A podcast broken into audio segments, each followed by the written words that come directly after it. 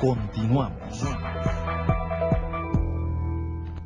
Y que de hecho ha tomado fuerza es el del sistema penal acusatorio, un sistema que costó mucho trabajo este, fincar las bases, que costó mucho trabajo fincar los tiempos para que los estados de la República se adaptaran y ahora, bueno, pues ahora resulta que hay autoridades, como el jefe de gobierno de la Ciudad de México, como incluso el secretario de Gobernación, que lanza críticas al sistema penal. ¿Por qué? Porque pues, estamos viviendo una crisis de seguridad en México y eh, pues alguien hay que echarle la culpa, ¿no? Laura. Así es, este sistema que fue creado en 2008, que tomó todo este tiempo para que ya por fin lleva un año corriendo, y ha recibido muchas críticas, mi tío, porque creen que este nuevo sistema lo que hace es proteger más los derechos de los delincuentes que realizar acciones punitivas, ¿no?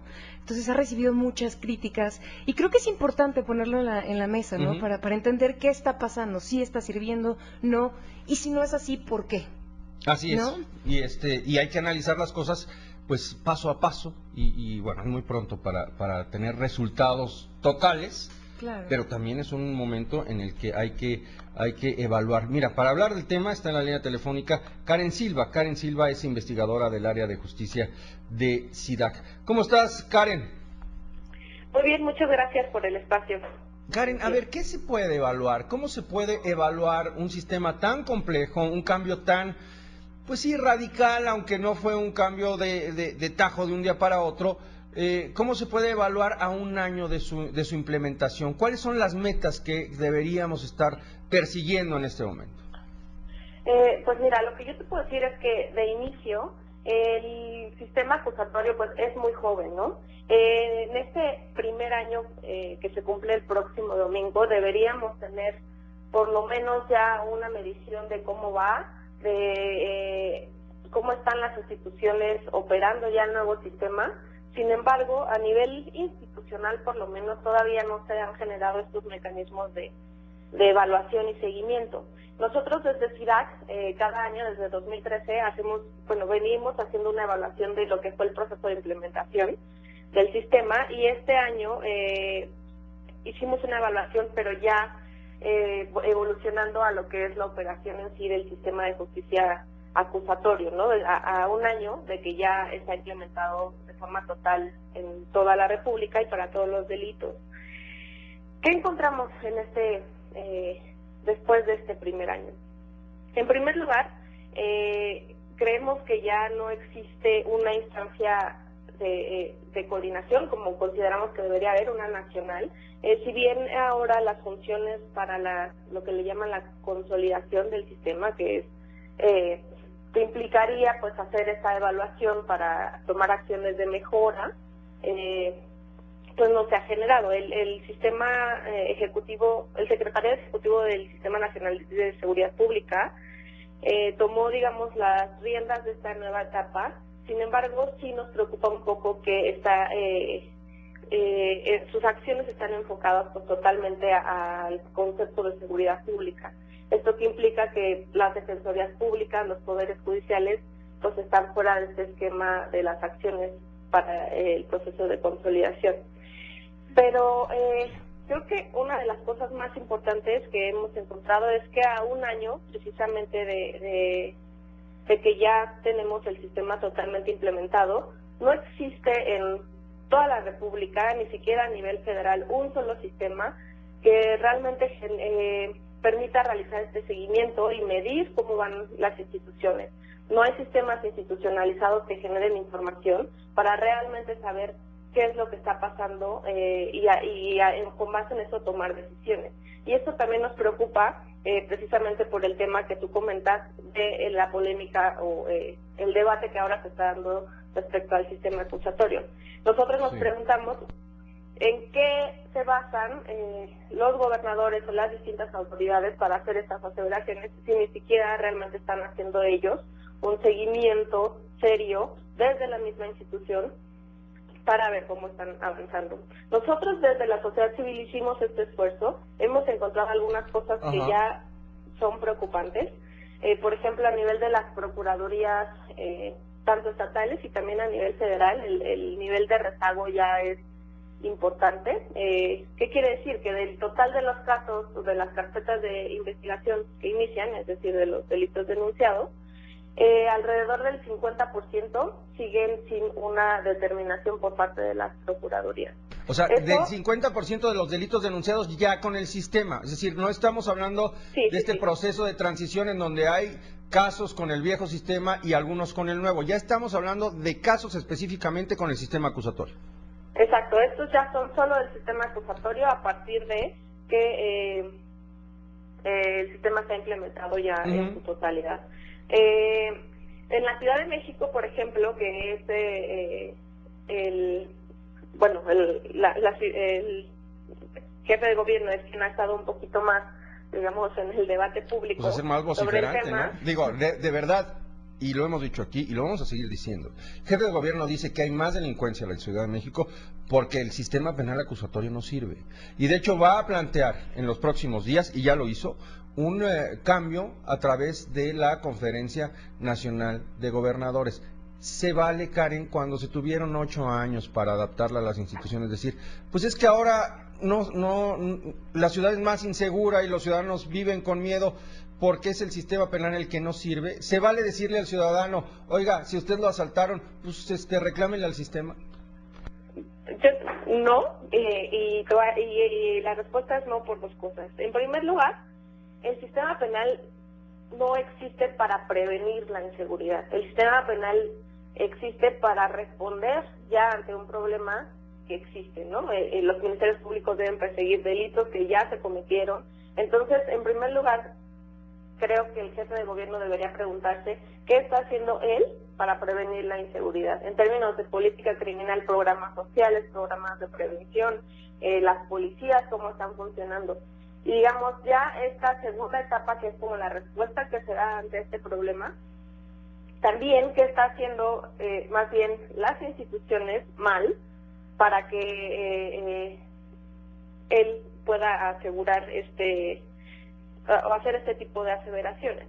Lo que nosotros insistimos es que ni siquiera se ha basado en una evaluación real, y nosotros lo que vemos es que más bien es una cuestión, no es una cuestión del sistema, el sistema acusatorio no es el que está mal. Quienes están mal son las instituciones que no llevaron un proceso adecuado de implementación y ahora que ya está operando totalmente, pues no están siendo capaces de responder ante, ante la demanda de servicios, por así llamarlo, de, la ciudadanía. En la, tan en la Ciudad de México, el 51.3 de los casos ingresados no han sido determinados. Es decir, todo ese, eh, ¿cómo, ¿cómo podemos hablar de que no hay, de que es culpa del sistema acusatorio si son las procuradurías que no están siendo capaces de ni siquiera dar una respuesta a, la ciudadanía, ¿no? O sea, las, eh, las procuradurías son incapaces de hacer su trabajo.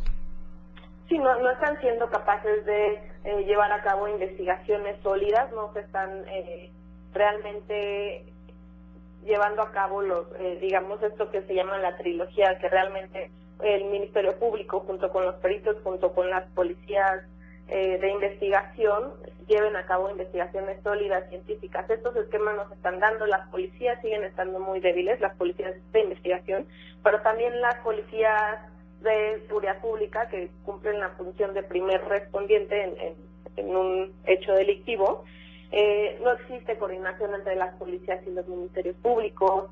Eh, las policías eh, están, de seguridad pública también todavía están muy debilitadas. Entonces, más bien yo creo que la pregunta es qué se está haciendo en ese sentido para que realmente funcione. O sea, no es, muy fácil echar la culpa al sistema cuando no es culpa del sistema, que es un concepto pues más jurídico y abstracto. el problema es de la implementación y de cómo los operadores están llevando a cabo la operación. Karen, el problema de la evaluación es un problema eh, estructural, es decir, es un problema de diseño, no hay mecanismos de, eh, de evaluación porque no están planteados en el, en el propio sistema o no hay mecanismos porque las autoridades no quieren ponerlos en marcha. Pues yo diría que la segunda respuesta es la más correcta, porque eh, para el proceso de implementación eh, dentro de los ejes temáticos que se etiquetaron para, para el subsidio que en ese tiempo la CETEC otorgaba a las entidades federativas, uno de los grandes rubros era tecnologías de la información. De hecho, se invirtió una gran cantidad de, recursos para tecnologías de, de, la información, pero lo que pasaba es que eh, al inicio de la implementación se invertía demasiado en algún sistema y al final no servía y entonces se invertían en otro y entonces también ahí un poco los recursos pues eran, eh, se perdía esa inversión, ¿no? Eh, actualmente sí hay sistemas ah, que, que funcionan, que son funcionales, pero aún no cumplen como este estándar óptimo para poder dar un seguimiento completo y, y, se dar seguimiento como trazable a los casos desde que la policía detiene a una persona hasta que llega al Ministerio Público.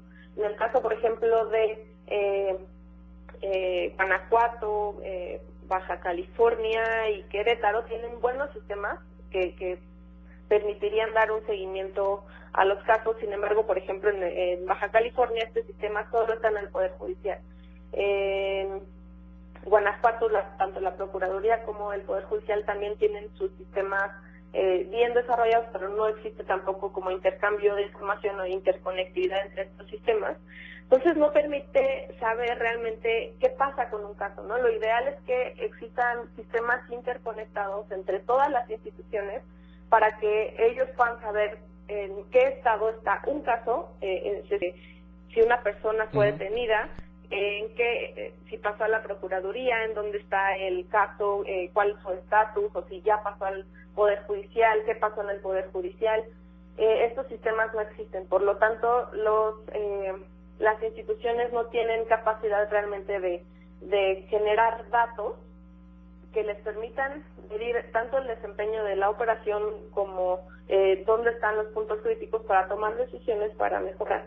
Pero lo cierto es que sí hubo una gran inversión en, tecnologías de la información, pero pues sí, eh, sí es una cuestión de voluntad, de buscar. Es más, eh, los mismos estados podrían intercambiar entre ellos información sobre sus sistemas informáticos que sirve que no adaptarlos a sus propios eh, eh, contextos, pero pues no, no se ha hecho, simplemente se ha dado la inversión, pero no se ha consolidado un solo sistema que, que realmente cumpla con estas funcionalidades. En Querétaro sí hay uno, no lo hemos podido evaluar como a grandes rasgos porque no hemos tenido oportunidad de, de reunirnos con ellos para como hacer la observación de campo, pero eh, sí tienen ya un sistema que interconecta a todas las instituciones, entonces habrá que ver si este sistema puede, digamos, ya cumplir con estas funcionalidades para para la evaluación. Pues va, pues va a ser interesante. ¿Cuántos eh, cuántos estados ya han podido ser, o, ustedes cuántos estados han tenido acceso para terminar, Karen?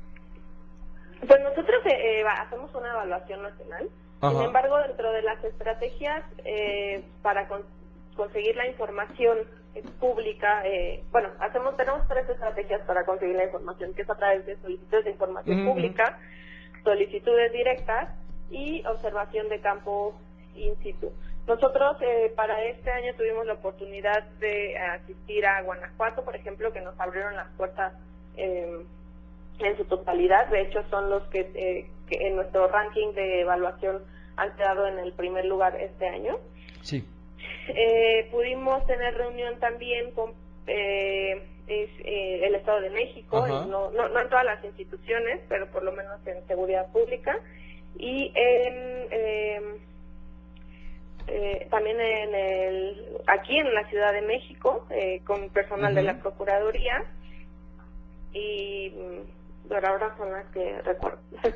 Pues es, es, largo todavía, ¿no? El camino por por recorrer y este y la verdad es que da la impresión de que el sistema está enfrentando más trabas de las que todos pensábamos y además está enfrentando obstáculos que se plantea al interior de los propios estados. Son los gobernadores, los legisladores, los partidos políticos los que propusieron este cambio que era fundamental y que es fundamental para la impartición de la justicia y es desde ahí, desde las propias instituciones, donde se está boicoteando este, este gran esfuerzo. Pues Karen, yo te agradezco mucho que nos eh, eh, hayas tomado la llamada y ojalá podamos eh, hablar pronto en función de lo que además se diga ¿no? en la Conferencia Nacional de Gobernadores y los posibles cambios que se le, se le realicen en el sistema.